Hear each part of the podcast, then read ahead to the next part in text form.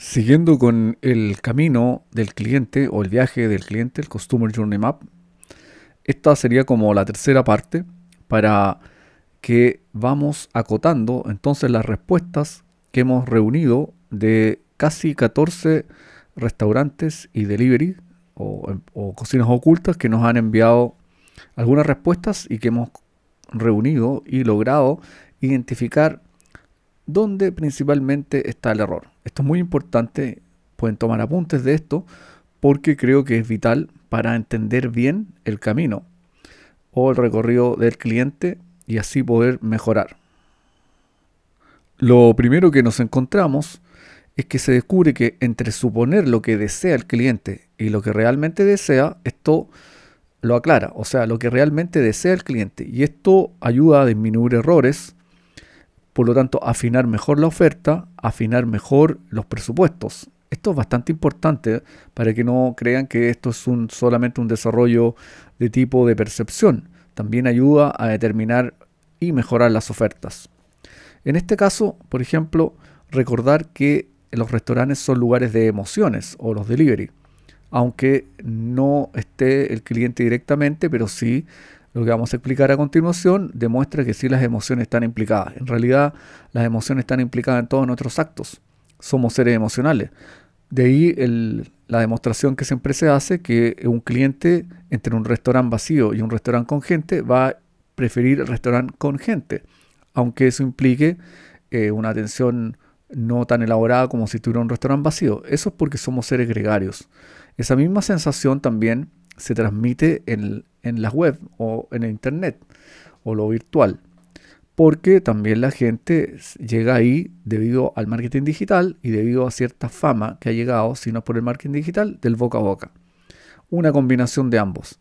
Bueno, entonces vamos a ver ahora lo que nos ha arrojado el resultado de estas eh, perdón, formularios. Entonces tenemos que cuando llegan a la web, el diseño de la web tiene que estar muy bien hecho. Un diseño hecho para restaurantes. Ojo con esto. Muchas veces hay restaurantes que tienen la misión, visión, etc. Eso se usó en un momento determinado, pero no creo que se ocupe para restaurantes. Eso lo se puede ocupar o se debe ocupar cuando tiene una cadena o una industria muy grande. Pero si estás empezando con un delivery o un restaurante pequeño, no lo hagas, porque eso va a distraer a tu potencial cliente o a tu cliente directamente. Tiene que tener los botones los botones con un llamado a la acción, el call to action. Eso tiene que también estar y deben estar muy bien explicados y muy bien ubicados. Y también claramente lo que más destacan en los formularios son las ofertas bien explicadas. Aquí el camino del recorrido de tu cliente tiene que hacer que no desista. Esto se debe principalmente, y aquí hay que detenerse un poco, es porque algunas veces las ofertas dice aprieta este botón para que ocurra el descuento. Eso generalmente hace que muchas personas desistan, no quieren que le coloquen obstáculos en llegar a su producto. Por lo tanto, la oferta tiene que ya estar con el descuento integrado y bien aplicado, los precios también. Eh, mientras tú le colocas muchas trampas, antes se practicaba eso, pero eso ya no. Estamos hablando del 2022 y el marketing digital y la experiencia de compra de los clientes ha cambiado. Están mucho más demandantes y exigen más transparencia y eso me parece que está correcto. Lo siguiente que se descubre son las cartas acotadas. Nosotros ya hemos hablado de esto anteriormente, de la importancia de que las cartas estén acotadas porque de pronto no están todos los productos, lo que produce una catástrofe a nivel comunicacional, ya que eh, tienes que avisarle al cliente que no está el producto que él sugirió, la aplicación comunicarse con ella y esto eso trae un efecto dominó y una caída de las piezas que desemboca generalmente que el cliente desiste y no compra porque él no tiene por qué estar escuchando explicaciones. Aquí lo importante, evidentemente que van a haber explicaciones en algunos momentos, pero ¿a qué me refiero con esto? Porque si tú tienes una carta acotada, todos tus productos siempre van a estar. Ahora, si estás en, un éxito abrumador, entonces, bueno, es diferente. Pero no creo que sean los casos mayoritarios. Ahora, los tiempos de entrega es otra cosa que la gente también exige mucho. Aquí va a la culpa compartida entre la aplicación de comida y la capacidad de respuesta de tu negocio. Pero aquí hay que detenerse un poco. La capacidad de respuesta de tu negocio tiene que ir con la curva de aprendizaje que vas obteniendo en el tiempo. Por lo tanto, hay que estar muy claro que si te está yendo bien y espero que siempre te vaya bien, entonces tener la capacidad para tecnologizarse mejor, ampliar tu cocina y claramente ampliar el personal. Estas decisiones muchas veces tienen que ver también con eh, si tú eres el dueño o estás en una sociedad, pero generalmente eh, tienes que tenerlo en cuenta, porque si no das el ancho en los tiempos de respuesta, finalmente te va a pasar la cuenta. Eso es muy importante. Aquí estamos hablando ya cuando tu negocio está andando muy bien y espero que así sea y le esté yendo perfecto a tu negocio. Lo otro es la presentación, eh, la percepción precio-valor que tiene el cliente respecto al producto que le llega. Un ejemplo claro son los restaurantes que dan ensaladas. El reclamo más constante que se nota, eh, dependiendo del público que tienes segmentado, si es de alto valor, mediano valor, es que las ensaladas eh, generalmente se empacan de manera sin ningún cuidado, ¿verdad? Entonces se confunde un poco con otros productos alimenticios. Y recuerda que la ensalada, la percepción es la, todo lo que es decoración, el montaje del plato. Por lo tanto, hay que invertir en un buen empaque porque si no, no, el cliente no va a entender por qué está pagando el valor que le estás pidiendo por una ensalada que son una agrupación de vegetales tirados en una caja, en un contenedor.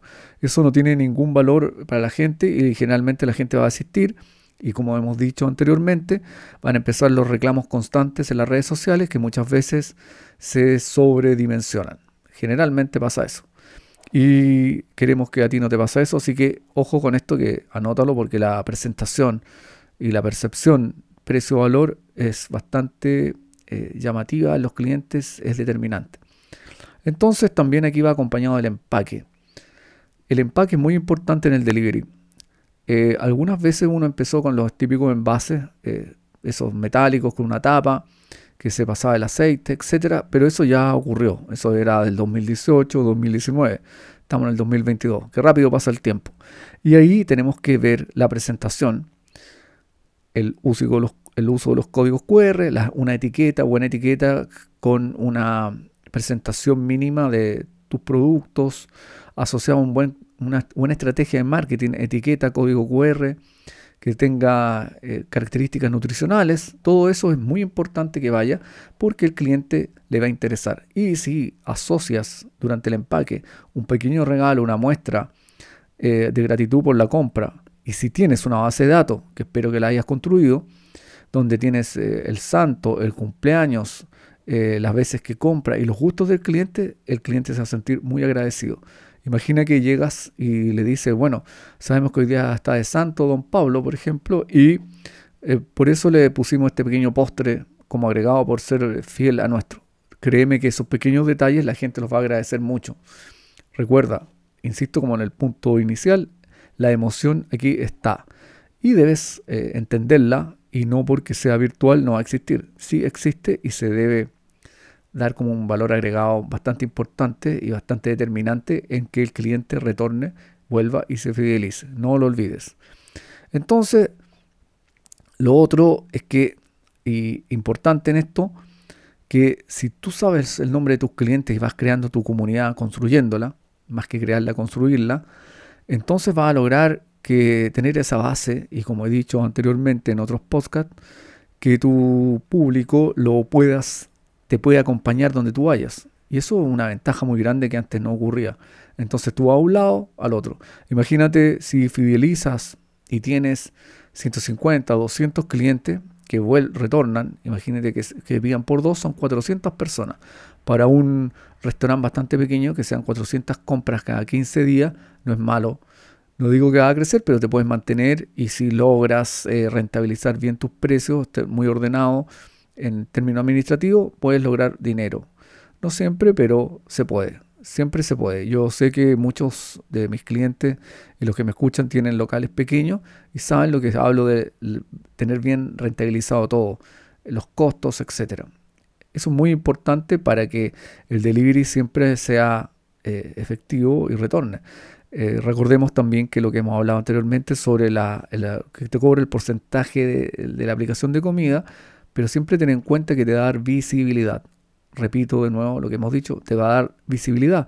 Y esa visibilidad es aprovecharla, más en las campañas de pagos que tienes que hacer, pero siempre te va a dar visibilidad y te va a ayudar entonces a que esto eh, vaya creciendo y paulatinamente construyas la comunidad y fidelices tus clientes logrando una mejor eh, eh, contacto y llegada más profunda con tu cliente. Eso es muy importante. Bueno, ese sería esta parte que la vamos a hacer después en otra, que es el delivery, o sea, perdón, el restaurante presencial, también con los mismos formularios y vamos a ver la llegada del cliente, etcétera. Bueno, nos vemos entonces en el próximo podcast.